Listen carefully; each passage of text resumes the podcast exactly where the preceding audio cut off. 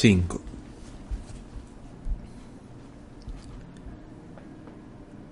Interrumpiendo la exposición del crecimiento interno del psicoanálisis, volveremos la vista a sus desatinos exteriores. Aquello que hasta aquí he comunicado es en grandes rasgos el resultado de mi labor, pero he incluido también en mi exposición descubrimientos posteriores y no he separado las aportaciones de mis discípulos y adeptos de las mías propias. Durante más de diez años, contados a partir de mi separación con Breuer, no tuve ni un solo partidario, hallándome totalmente aislado. En Viena se me evitaba y el extranjero no tenía noticia ninguna de mí. Mi interpretación de los sueños, publicada en 1900, como he dicho, apenas fue mencionada en las revistas técnicas.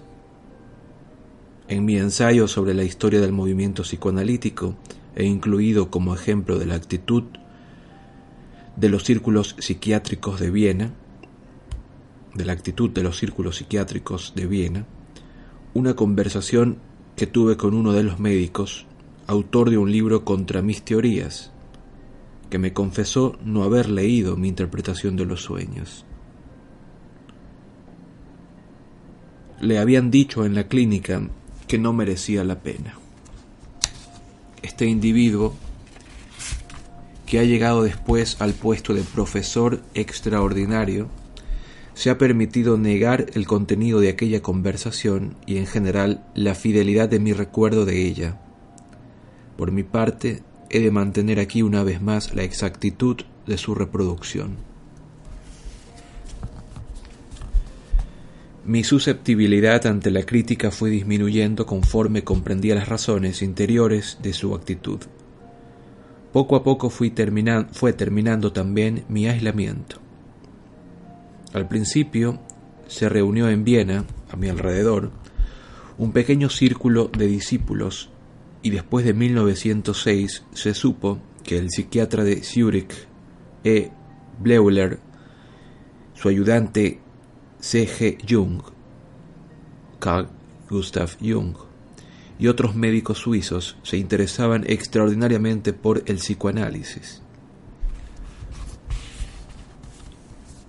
Iniciadas las relaciones personales, los amigos de la naciente disciplina celebraron en 1908 una reunión en Salzburgo y convinieron la representación regular de tales congresos privados y la publicación de una revista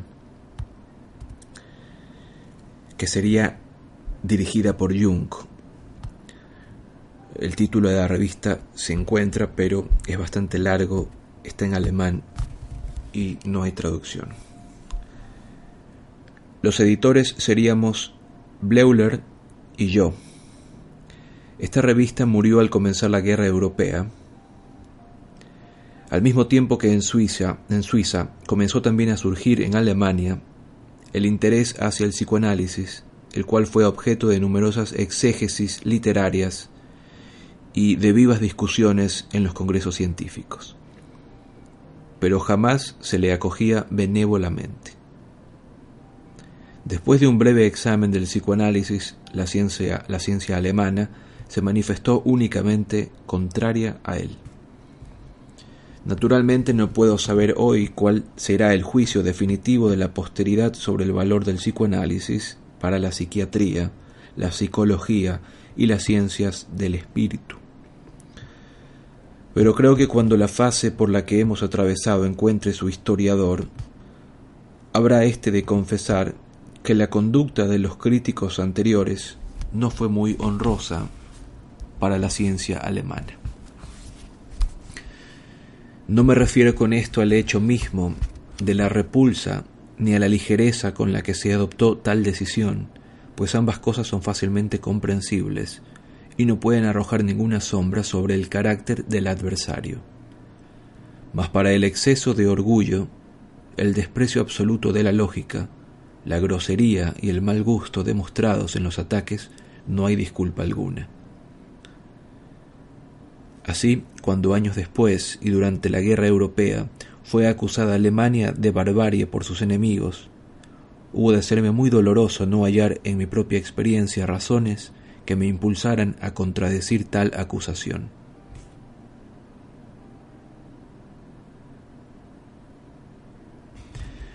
Uno de mis adversarios se vanagloriaba de que hacía callar a sus pacientes cuando los mismos comenzaban a hablarle de cosas sexuales. Y derivaba de esta técnica un derecho a juzgar la importancia etiológica de la sexualidad en las neurosis. Dejando aparte las resistencias afectivas, que la teoría psicoanalítica nos explica perfectamente, me pareció hallar el obstáculo principal a la comprensión de la nueva disciplina en el hecho de que sus adversarios se negaban a ver en ella otra cosa que un producto de mi fantasía especulativa, sin reparar en la paciente y continuada labor, falta de todo antecedente, cuyo resultado era. Dado que, a juicio suyo, el análisis no tenía contacto ninguno con la observación ni con la experiencia, se consideraron con derecho a rechazarla sin una propia experiencia contraria. Otros, que no abrigaban una tan segura convicción, repitieron la clásica maniobra de no asomarse al microscopio para no ver aquello que habían discutido. Es singular cuán incorrectamente se conduce la mayoría de los hombres cuando ha de juzgar algo nuevo y original. Todavía hoy leo en algunos críticos benévolos que el psicoanálisis tiene razón hasta determinado punto, pero que a partir de a partir de él empieza ya a exagerar o generalizar injustificadamente.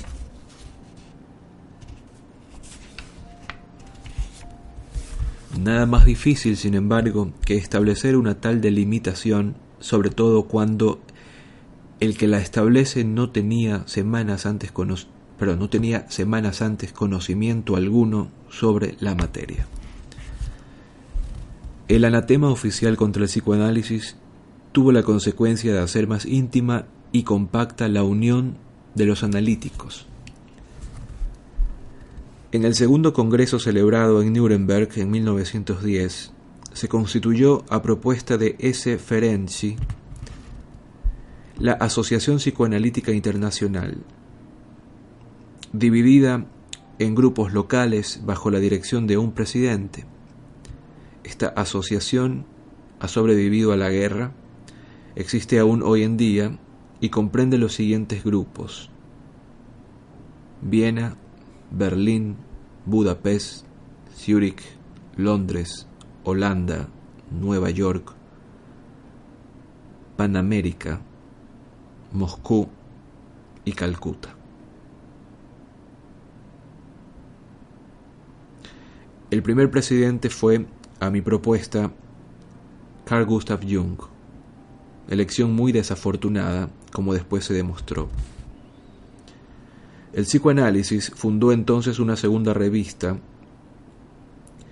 redactada por Adler y Steckel, y poco después una tercera, Imago, dirigida por los analíticos no médicos H. Sach y O. Rank, y dedicada a las aplicaciones del análisis a las ciencias espirituales, las ciencias espirituales. Poco después publicó Bleuler su escrito en defensa del psicoanálisis, es decir, el psicoanálisis de Freud, este, este era el título en 1910, por muy agradable que me fue ver entrar por fin en lisa a la equidad y a la honrada lógica, el trabajo de Bleuler no llegó a satisfacerme por completo. Aspiraba, en efecto, con exceso, a una apariencia de imparcialidad recordándome que no en vano debía el psicoanálisis a este autor la introducción del valioso concepto de la ambivalencia.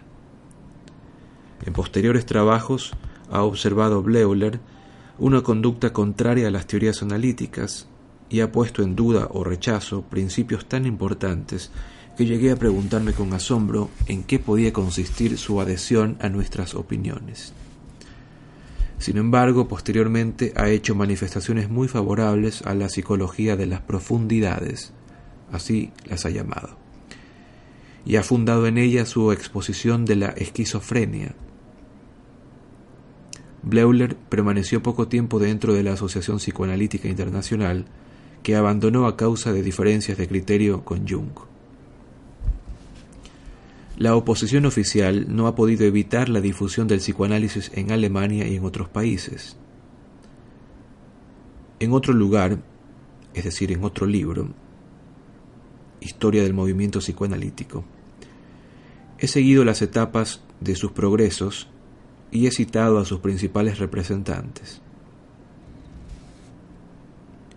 En 1909 fuimos invitados Jung y yo por G. Stanley Hall para dar en la Clark University de Norteamérica, cuyo presidente era, es decir, era Stanley Hall, varias conferencias en alemán durante las fiestas con las que dicha universidad celebraba el vigésimo aniversario de su fundación. Hall era un psicólogo y pedagogo muy reputado justificadamente y había integrado el psicoanálisis en sus enseñanzas hacia ya varios años pues era muy aficionado a introducir novedades y a elevar sobre el pavés nuevas autoridades sin prejuicio de derrocarlas después. En Norteamérica encontramos también a James P. Putnam, neurólogo de Harvard, que a pesar de su avanzada edad, abrigaba un caluroso entusiasmo por el psicoanálisis y defendió con todo el peso de su personalidad, generalmente respetada, el valor cultural de la nueva disciplina y la pureza de sus intenciones. En este excelente hombre, que como reacción a una disposición a la neurosis obsesiva había adoptado una orientación predominantemente ética,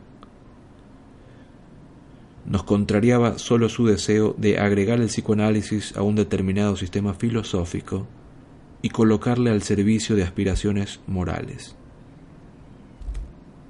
Mi encuentro con el filósofo William James me dejó también una duradera impresión. Yendo un día de paseo con él, se detuvo de repente, me entregó una cartera que llevaba en la mano y me pidió que me adelantase, prometiendo alcanzarme en cuanto dominara el ataque de angina de pecho que sentía próximo. Un año después moría en uno de esos ataques y desde entonces me he deseado un análogo valor ante la muerte.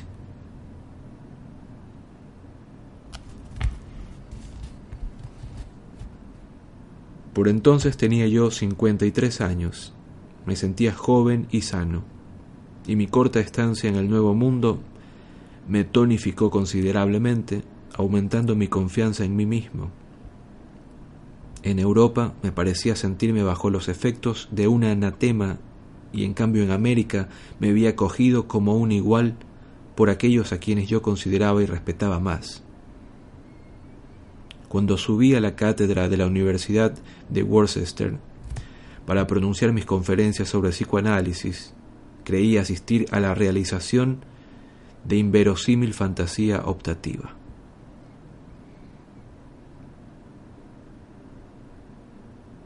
El psicoanálisis no era ya un ente de razón, sino una valiosa realidad. Desde mi visita no ha disminuido en América el interés por el psicoanálisis o interés que el psicoanálisis inspiraba. Se ha hecho popular entre los profanos y es reconocido por muchos psiquiatras oficiales como un importante elemento de la enseñanza médica. Desgraciadamente también ha sufrido algunas injustificadas atenuaciones y algo que nada tiene que ver con él se cubre a veces con su nombre. Cierto es que los médicos americanos carecen en su país de medios de ilustrarse en lo que respecta a la técnica y a la teoría psicoanalíticas.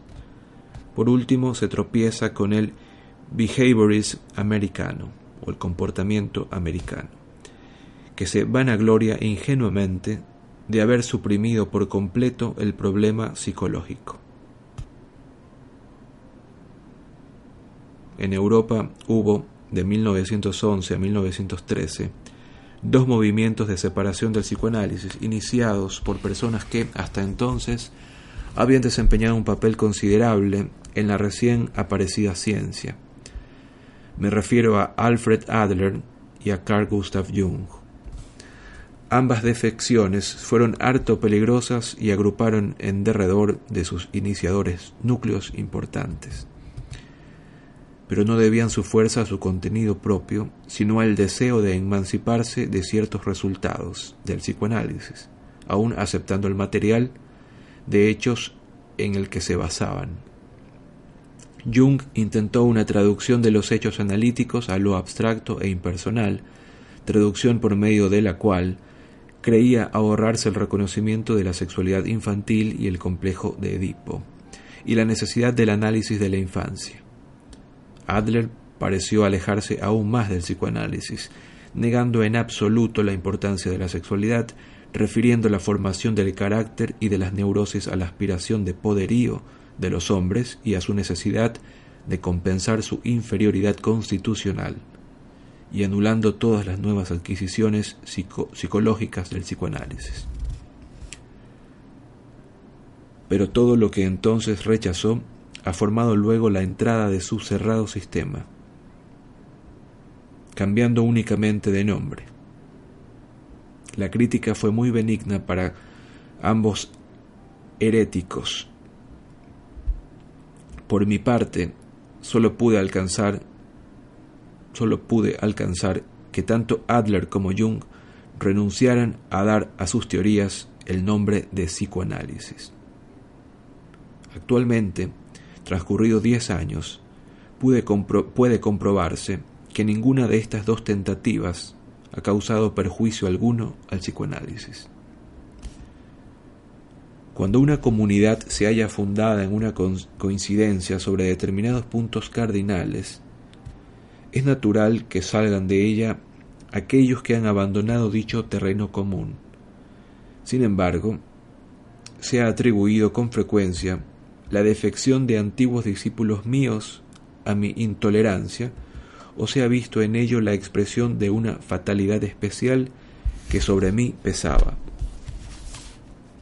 Contra esto indicaré exclusivamente que frente a aquellos que me han abandonado, como Jung, Adler, Steckel y otros, se alza gran número de personas, tales como Abraham, Eitingon, Ferenczi o Ferenczi, Rang, Jones, eh, Brill, Sash, Fipster, von Emden, Reich y otros que me son adeptos desde hace más de quince años, durante los cuales han colaborado fielmente conmigo y con los que vengo manteniendo una ininterrumpida amistad.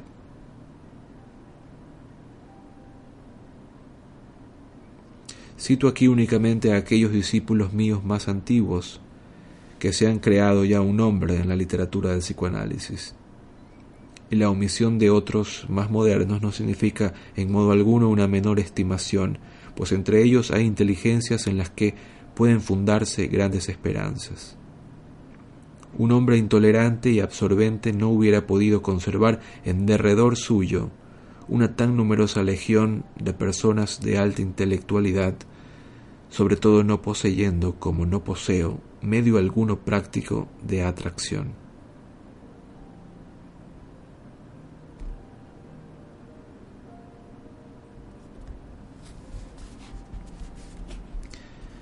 La guerra europea, que ha destruido tantas otras organizaciones, no pudo nada contra nuestra asociación.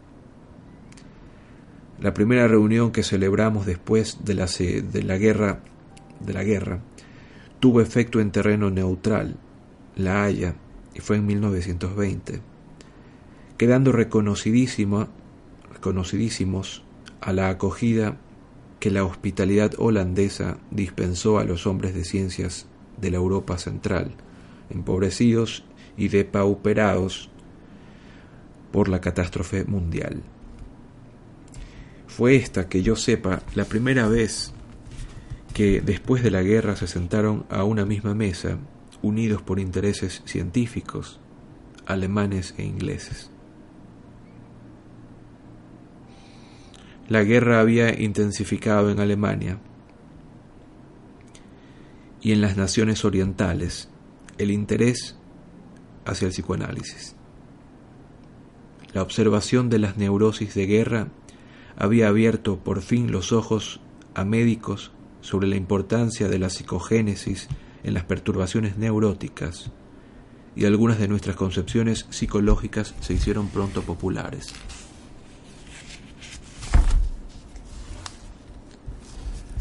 Al Congreso anterior, celebrado en Budapest en 1918, habían enviado los gobiernos de la Europa Central representantes oficiales que prometieron el restablecimiento de clínicas psicoanalíticas para el tratamiento de neuróticos de guerra. Proyecto que no llegó a la práctica.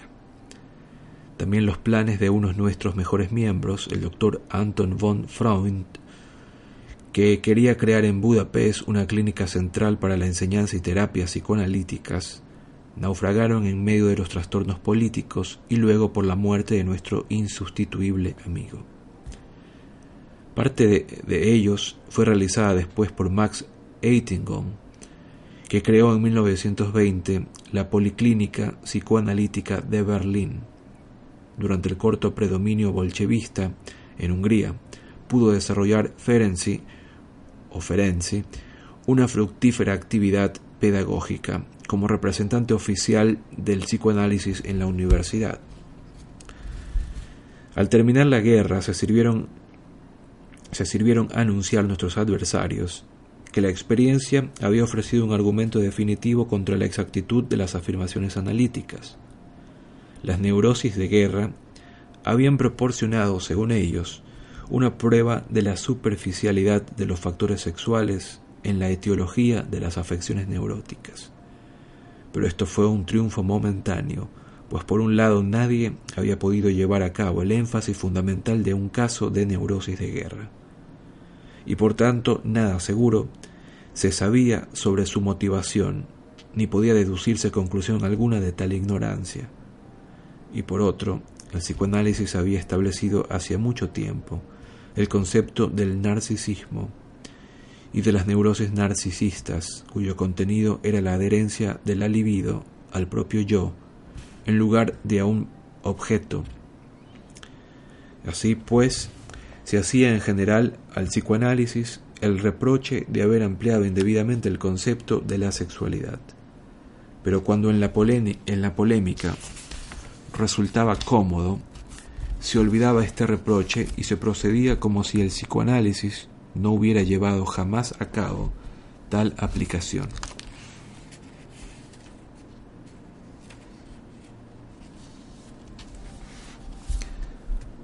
La historia del psicoanálisis se divide para mí en dos periodos, prescindiendo de su prehistoria catártica. En el primero me hallaba totalmente aislado, y tenía que llevar a cabo toda la labor. Este periodo duró desde 1895 hasta 1907. En el segundo, que se extiende desde esta última fecha hasta la actualidad, han ido creciendo en importancia las aportaciones de mis discípulos y colaboradores, de manera que hoy, advertido de mi próximo fin por una grave enfermedad, puedo pensar serenamente en el término de mi propio rendimiento pero precisamente por tal razón no me es posible tratar en este trabajo de los progresos del psicoanálisis en el segundo periodo con la misma minuciosidad.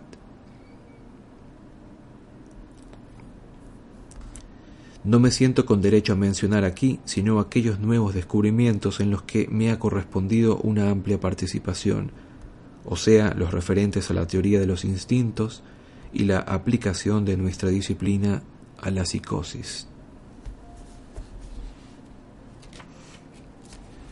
He de añadir que nuestra creciente experiencia nos ha demostrado cada vez con mayor evidencia que el complejo de Edipo constituye el nódulo de la neurosis, siendo el punto culminante de la vida sexual infantil y el foco del que parten todos los desarrollos ulteriores.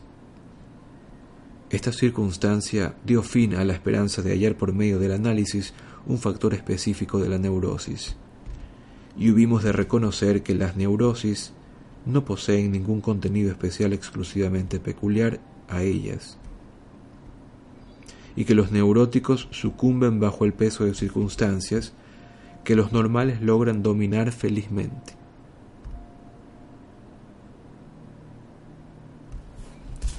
Este descubrimiento no constituyó para nosotros sorpresa ninguna, pues se armonizaba perfectamente con el anteriormente realizado de que la psicología de las profundidades, como la llamaron, fruto del psicoanálisis, no era sino la psicología de la vida anímica normal. Nos había, pues, sucedido lo que a los químicos cuando comprobaron que las grandes diferencias cualitativas de los productos se reducían a modificaciones cuantitativas en las proporciones de la combinación de los mismos elementos.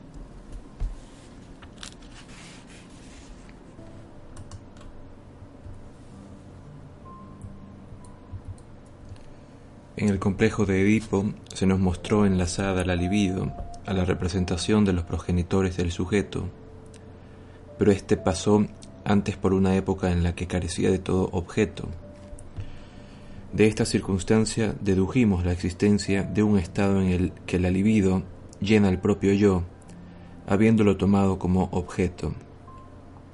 Este estado podía denominarse narcisismo, y no era difícil adivinar que en realidad subsiste siempre y que el yo continúa siendo a través de toda la vida el gran depósito del libido, del cual emanan las cargas de objeto y al cual pueden retornar la libido desde dichos objetos,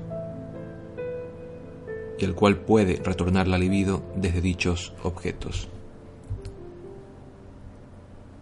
Así pues, la libido narcisista se transforma continuamente en libido objetiva y viceversa.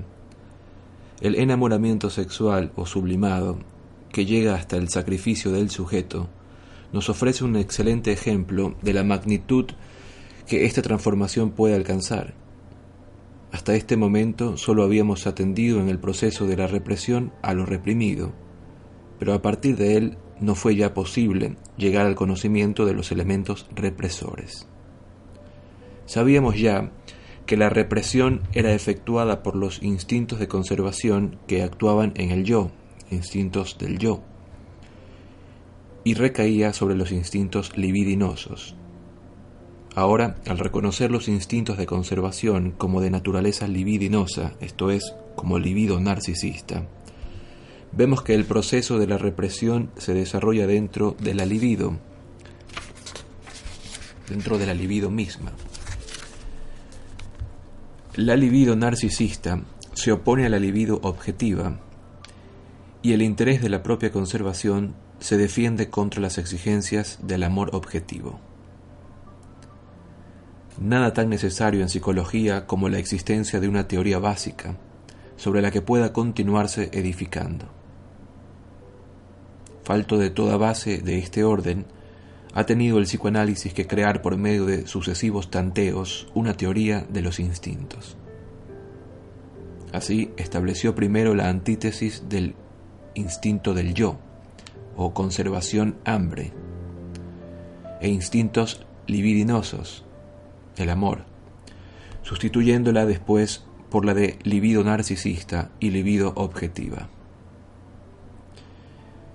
Pero tampoco dijo con esto su última palabra. Es decir, tampoco el psicoanálisis dijo con esto su última palabra. Pues ciertas reflexiones de naturaleza biológica parecían prohibirle satisfacerse con la hipótesis de una única especie de instintos.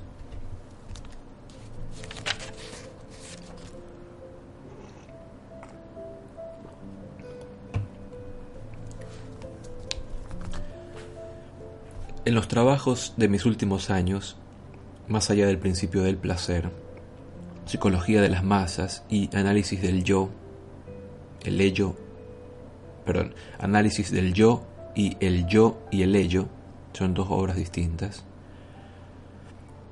He dejado libre mi tendencia a la especulación, contenida durante mucho tiempo, y he intentado una nueva solución de problemas, eh, aquel que atañe a los instintos.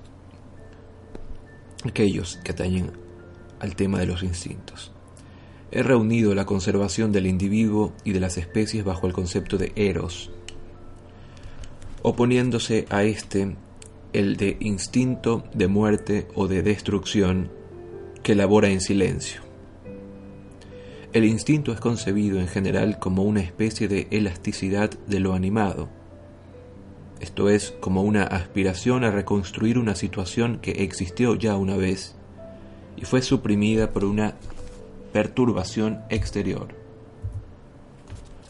Esta naturaleza esencialmente conservadora de los instintos queda explicada por los fenómenos de la repetición obsesiva. La colaboración y el antagonismo del eros con el instinto de muerte constituyen para nosotros la imagen de la vida. La cuestión es que esta construcción teórica se demuestra útil. Aspira esencialmente a fijar una de las representaciones teóricas más importantes del psicoanálisis, pero traspasa considerablemente los límites de esta disciplina. De nuevo he tenido que oír la despectiva afirmación de que no puede confiarse a una ciencia cuyos conceptos superiores son tan poco precisos como el de la libido y el del instinto del psicoanálisis, pero este reproche se funda en un total desconocimiento de la cuestión. Los conceptos fundamentales claros y las definiciones precisamente delimitadas no son posibles en las disciplinas científicas, sino cuando las mismas intentan integrar un conjunto de hechos dentro del cuadro de una construcción sistemática intelectual. En las ciencias naturales, a las cuales pertenece la psicología, es inútil e imposible llegar a una tal claridad de los conceptos superiores. La zoología y la botánica no han comenzado con definiciones correctas y suficientes del animal o de la planta, y la biología no ha establecido aún un concepto fijo de lo animado. La física hubiera sacrificado todo su desarrollo si hubiese tenido que esperar para emprenderlo a dar claridad y precisión a los conceptos de materia, fuerza y gravitación. Las representaciones básicas o conceptos superiores de las ciencias naturales aparecen siempre al principio muy imprecisos, quedando determinados internamente o interinamente, perdón, por la mera indicación del campo de fenómenos o fenoménico al que pertenecen y sólo el progresivo análisis ulterior del material de observación llega a darles la precisión deseada.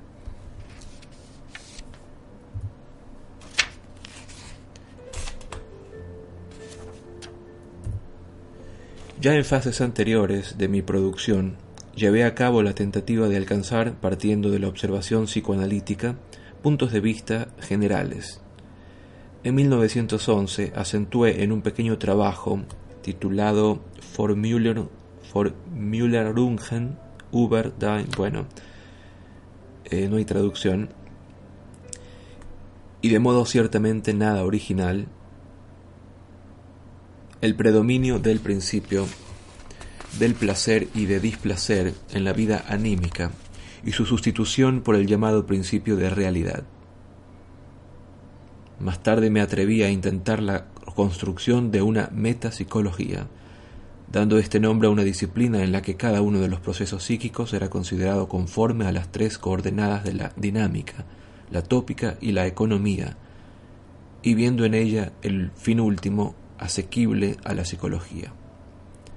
Esta tentativa no llegó a completarse, quedando interrumpida, quedando interrumpida después de varios ensayos sobre los instintos y sus destinos, la represión, lo inconsciente, etc pues reconocí que no era aún el momento de una tal empresa teórica. En mis últimos trabajos especulativos he intentado descomponer nuestro aparato psíquico basándome en la elaboración analítica de los hechos patológicos y lo he dividido en un yo, un ello y un super yo. Esto es en el libro El yo y el ello. El super yo es el heredero del complejo de Edipo y el representante de las aspiraciones éticas del hombre.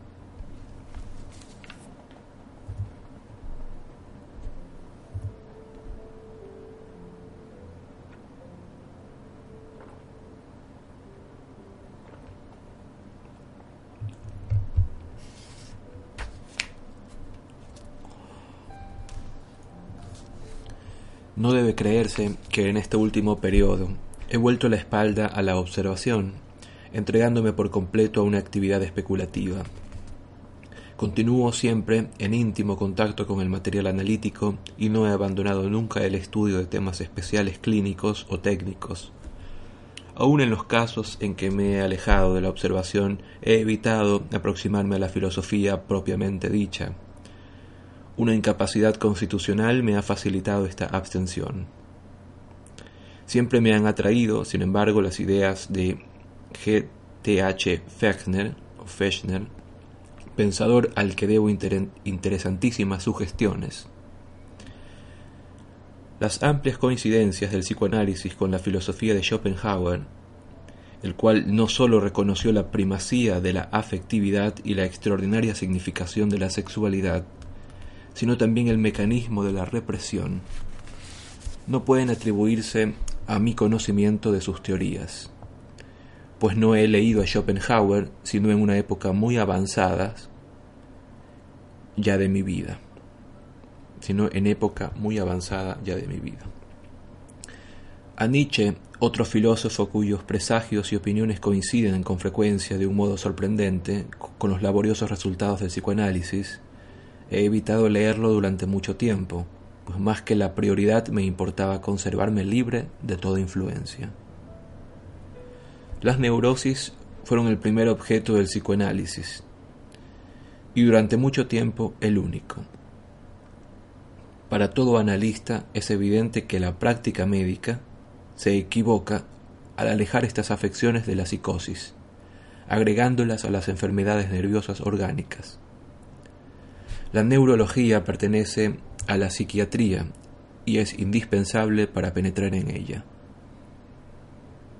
El estudio analítico de la psicosis parece excluido de todo resultado médico, dada la inaccesibilidad terapéutica de estas enfermedades. El enfermo psicótico carece en general de la facultad de una transferencia positiva, quedando así embotado el instrumento principal de la técnica analítica, pero de todos modos puede llegarse a él por otros caminos. La transferencia no queda excluida, a veces tan por completo que no puede utilizarse durante algún tiempo. En las depresiones cíclicas, en las modificaciones paranoicas leves y en, y en la esquizofrenia, hemos conseguido resultados indudables mediante el análisis. Por lo menos ha sido ventajoso para la ciencia el que en muchos casos pueda vacilar el diagnóstico durante mucho tiempo entre la psiconeurosis y la demencia precoz, pues la tentativa terapéutica emprendida nos proporcionó importantes descubrimientos antes de tener que ser interrumpida. Pero lo principal es que en la psicosis resulta evidente aquello que en las neurosis solo muy trabajosamente se logra extraer a la superficie. Para muchas afirmaciones analíticas, ofrece la clínica psiquiátrica excelentes demostraciones. No podía, pues, pasar mucho tiempo sin que el análisis encontrara el camino de los, de los objetos de la observación psiquiátrica. Ya en 1896 descubrí en un caso de demencia paranoica los mismos factores etiológicos que en la neurosis y la existencia de tales complejos afectivos.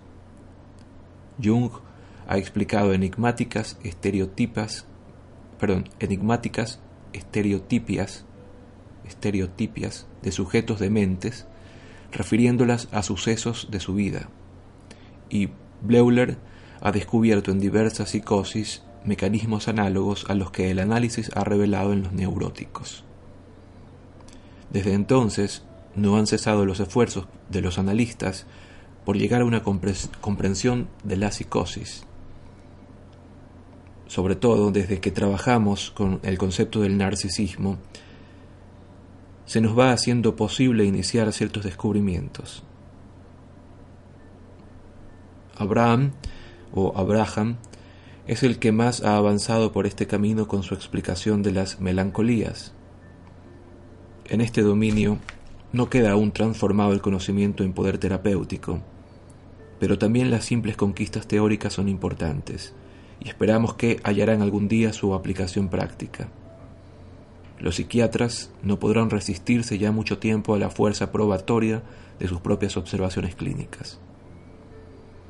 En la psiquiatría alemana tiene efecto actualmente una especie de penetración pacífica de los puntos de vista analíticos, acentuando constantemente que no son psicoanalistas ni pertenecen a la escuela ortodoxa cuyas exageraciones no comparten, sobre todo en lo que respecta al poder absoluto del factor sexual. Van apropiándose, sin embargo, la mayoría de los jóvenes investigadores esta o aquella parte de la teoría analítica. aplicándolas cada cual a su manera. Existen, pues, múltiples indicios de un amplio y próximo desarrollo de nuestra disciplina en esta dirección.